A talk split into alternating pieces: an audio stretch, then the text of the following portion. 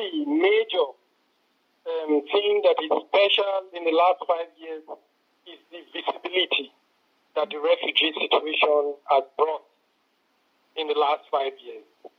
Checking it out from the end of 2015 with the massive march of people into Europe and so the breaking of the borders. Um, and the only thing is that, yes, everybody knows um, about the situation of refugees, even the children. There's nobody cannot tell you something about um, refugees or asylum now, at least minimum. So this is clear.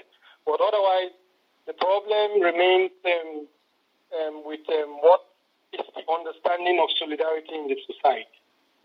We are always confronted with this wave of from welcome culture and its like. Here we try to play our solidarity into the into the integration um, arena of the German integration system. Want to navigate within the system and see how to help people to get the possibility of staying or at least to have a little bit of um, um, relief um, from the horrible situation. But the problem that lies, the basic problem that has to do with the political problem, the racist ideology, the problem of discrimination in this society. A lot of people try to shy away, wanting to just only give solidarity, support, and just that's all. That does not change anything.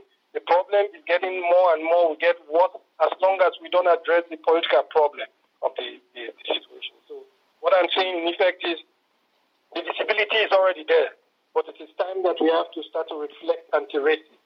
Mm-hmm. We have to reflect anti-racism.